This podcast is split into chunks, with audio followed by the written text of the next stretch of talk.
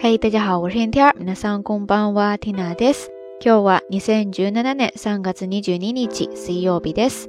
今天是二零一七年三月二十二号，星期三。在昨天的节目当中呢，跟大家聊到了放风筝，然后最后的互动话题呢，就是说小时候大家玩过的那些游戏。结果好像打开了大家记忆的闸门一样，听友们在留言区提到了好多好多以前的那些游戏哈， 像什么跳橡皮筋啦、玩过家家呀、捉迷藏、木头人、踢毽子、跳房子、玩弹珠、丢沙包等等等等。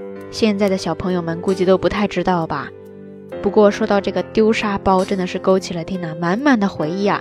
记得小学的时候呢，真的是玩疯了。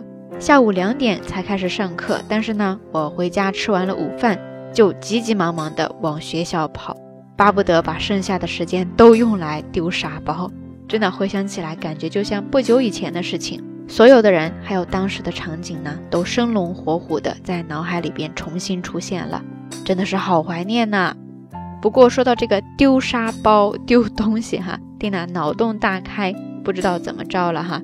突然想到了“破罐子破摔”这个单词，所以今天的道晚安，我们就来聊一聊破罐子破摔这件事情吧。在日语当中呢，关于破罐子破摔、自暴自弃呢，呃，今天要跟大家介绍三个单词，呃，都比较常用哈，大家可以记下来。首先第一个呢，叫做 “yake”，yake，yake，汉字写作自暴自弃的自弃，它是一个名词。接着第二个，其实跟咱们中文当中说的破罐子破摔就特别的有这个异曲同工之妙，叫做 stabaji stabaji stebaji，stebaji，stebaji。拼写呢，首先是一个提手旁加上舍弃的舍，然后呢是假名的 te，之后呢再加上香饽饽的饽，stebaji ですね。它可以做一个名词，也可以做一个形容词。然后其实呢，它是有表示扔掉、丢掉的那个动词 steru。再加上一个表示饽饽盆子的那个名词哈基复合而来的 stebaji，ですね。 所以说是不是跟咱们中文当中说的那个破罐子破摔很相似呀？这个单词呢，它其实就是比刚才的那个 yake 更要强调一些，语气要更重一些。接着我们再来看第三个，这个单词呢叫做 yabure kabure，yabure kabure，yabure kabure。拼写呢，首先是破罐子的破，之后都是假名。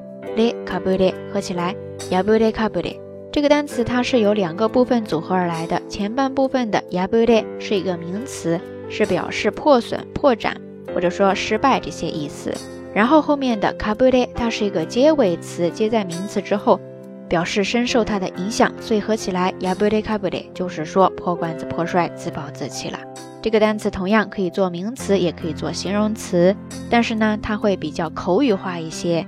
所以以上就是这三个哈，都可以表示破罐子破摔的表达方式了。